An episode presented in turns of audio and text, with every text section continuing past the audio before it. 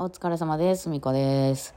はい、えー、ちょっと前にね、ショートで、えー、ちょっとコメントに答えてみたんですよ。てか、そのね、YouTube のショートが、そのコメントで、を答えるのに使えるっていうのに気づいて、いや、だいぶ前からあったでって子供に言われて、そうなんやって言って。私、あの、コメントにうまいこと、なんかテキスト書くのが、文字書くのが苦手すぎて、読むのは好きなんですけどね、書くの結構苦手で、こう、いい感じでパッとコメント返せないんですよね。ものすごい長文になってしまったりとか、まあ、でも長文も嫌いなんで、もういっかみたいな感じになっちゃうことが多くて、喋りであればこれがね、私答えれるので、あ、なんや、ショートで答えれんのやったらめっちゃコメント返しできるやんと思ってね、まあ、よかったら皆さん質問ください。あの、別にこっちで、こっちでいただいてもいいし、あの、YouTube でいただいてもね。ただまあ、その、あれが、ショートが1分までなんで、60秒までなんで、まあ60秒以内で答えれる感じです。まあ、幸いなことに、早口なんでね、私がね。まあ結構答えられたりするんちゃうかなと思ってるんですけど、えー今日ね、いや、まあ何の話かっていうとね、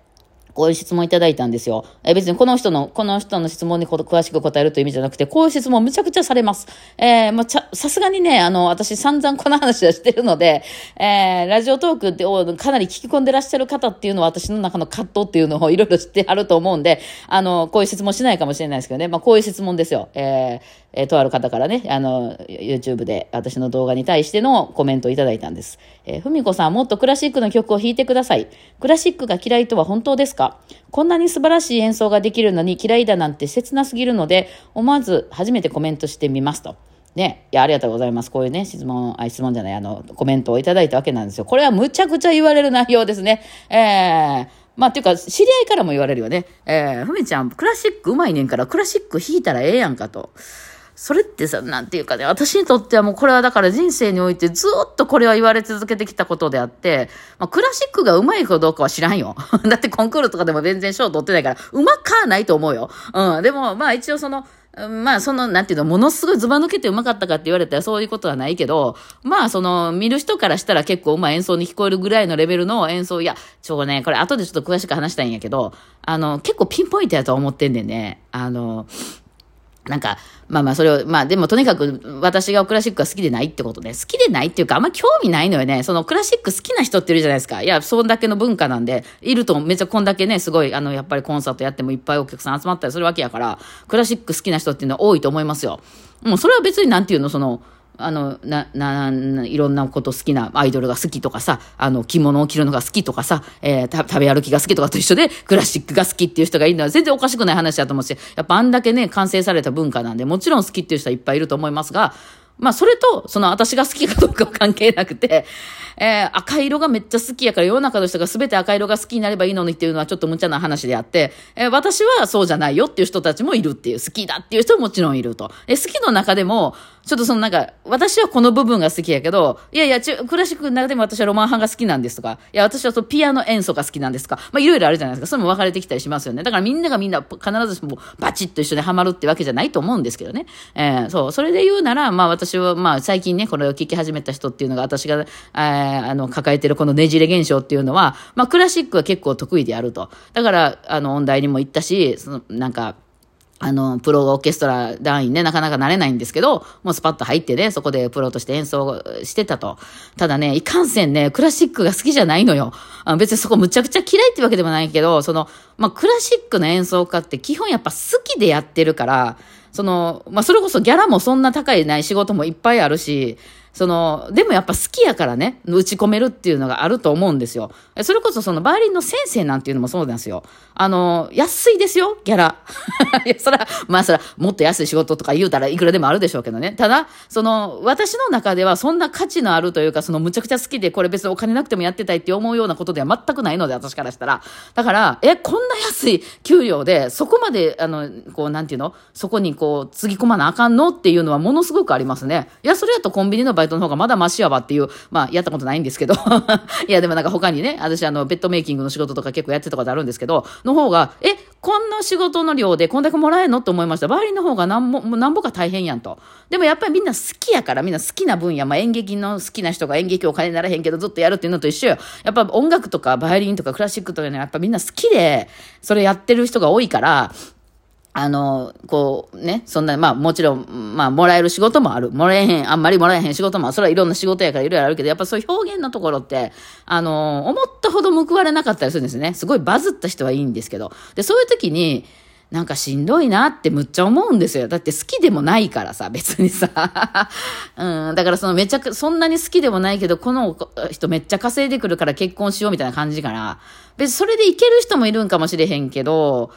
うん、だからね、あれと一緒ね、そのめっちゃ、めちゃくちゃイケメンのゲイとかってそういう感じかな、ちょっと一緒でしたらられちゃいますけど、あんためっちゃイケメンやからモテるやろと。え、そんなんもう美人の奥さんとかなんぼでももらえるから、あの、綺麗な奥さん捕まえて結婚したらええやんって言われましてもでしょ、やっぱ。自分が好きなのは女の人じゃない場合は、いやいや、そん結構暴力でしょ、これって。だから私もクラシックには敬意を示すし、素晴らしい文化だというのは認めています。私はすごいと思います。でも、好きか嫌いかで言われると、そんな好きではないんですよ。自分がもう何も人生投げ打ってそのやりたいもんではない。これもはっきり言います。まあ、今後わかんないよ。今後また変わってくるかもわかんないけど、私、えっ、ー、と、4歳、5歳ぐらいの時からバイオリンやって、40年以上バイオリンをずっと弾いてるんですね。で、やっぱりバイオリンっていう楽器から、あの、クラシックはどうしても避けて通れないので、特に日本においてはね、クラシックずっとやってきました。んで、まあ、あの、30過ぎぐらいに、えー、大ヒールっていうところを辞めるまで、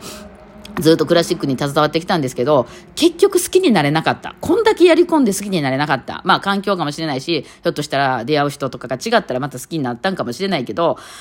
多分そうじゃないねやわ、私の その心が。で、特にこれ詳しくやればやるほど違うなっていうふうに、うん、なったね。だからまあそこら辺は、あの、なんていうのかな、もう無理やったとしか言いようがなくて、だから、その、私がクラシックみたいな曲を弾いた時に、いや、素晴らしいと。こんなに素晴らしくてみんなが弾こうと思っても、それってほら、食べよ、食べたくても食べられへん人もおるねんでとか、やりたくても勉強したくても勉強できない人もいるんだよみたいな、そういう話と一緒で、まあ、そらそうなんやけど、ただそれをね、言われ続けてきた私としては、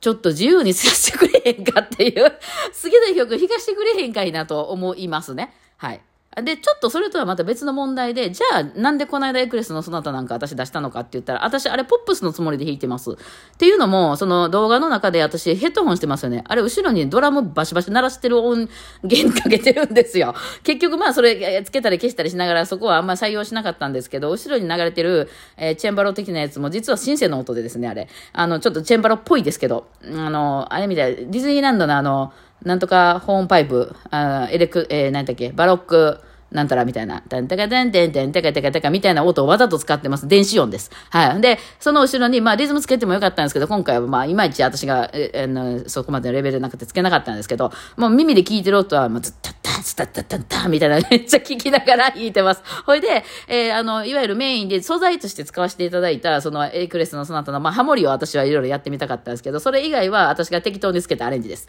はい。なので、まあそういうのをやってみたかったという意味で、あの、まあ私はポップスと思って弾いてます。だからあれね、クラシックのガチクラシック奏者が弾いたらなんじゃこれっていう演奏やと思いますよ。リズムが一個もずれへんで、あの、なんていうのかな。全部だからそのドラム叩いてるんで、しょあの楽章ごとには書いてるんですけど、楽章感、私あの、メトロノームかけてもらったらぴったり合うはずです。うん、合うような演奏してて、でね、なんかね、最近まあ気づいたんですけど、その、私ってなんかその、例えば今回、バロック、バロック音楽風っていうふうにややったら、なんていう、その日本、日本人、なんていう、外国人が描いた日本の絵みたいなやりたいの。藤山みたいな、相撲、寿司みたいな、日本ってこんな感じやろみたいな、その日本外の人が日本のことやると余計にこう、ちょっとデフォルメされて、えー、っていうクラシックをやってみたいなと思う。だから私結構ガチでもともとクラシックやったから、そのク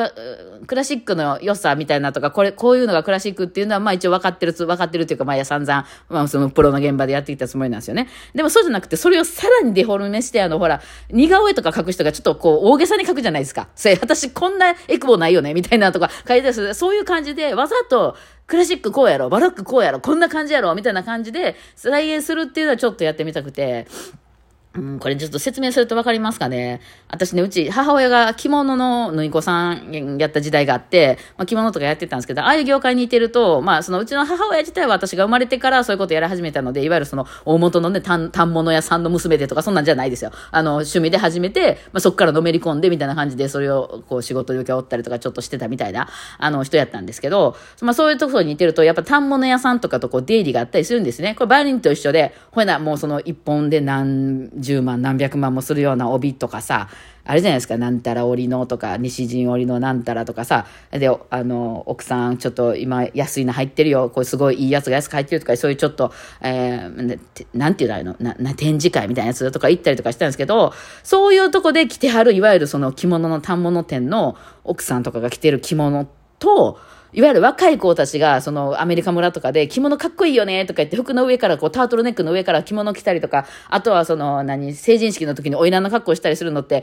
まあちょっとその着物のこと分かってはる人からしたらちょっと顔し、あの、前に押しかめるというか、えー、これは着物じゃないんやけど、なんか着物を使って遊ばれてんなみたいな、ちょっと、ちょっと嫌やけどみたいなあるじゃないですか。うん。せやけど、そんなことやってるうちに、そのうち着物屋の若旦那みたいな人が、そういうちょっと若者の今の着物を取り上げるみたいな、そういう融合が、本家の人が、そのいわゆる遊んでたやつを取り上げて、で、着物屋なのにアディダスとコラボしますみたいなさ、そういう、ああいう世界ちょっと憧れんのよね。で、私そこのとこできるんちゃうかな思って、いわゆる趣味でバイオリンとかクラシックとかすげえかっこいいやんっていう、そのまあ、本気でやってる人からしたら上辺だけやん、それ、みたいな、あの、そう有名なとこだけ弾きたいね、みたいな人たちの楽しみも知ってるし、がっつり中に入ってそのクラシックの作法とは、みたいなこともがっつりやってきた人が、あえて私がここで一周回って、いや、バロックってこんなんやろっていうのを、ちょっとわざとらしく、そのポップスの要素も加えつつ、こうなんかこうもう一回なぞるみたいな、なんかそういうのおもろいなと思うんですよね。だから私はクラシックを弾いてるつもりは全然なくて、この間のやつは。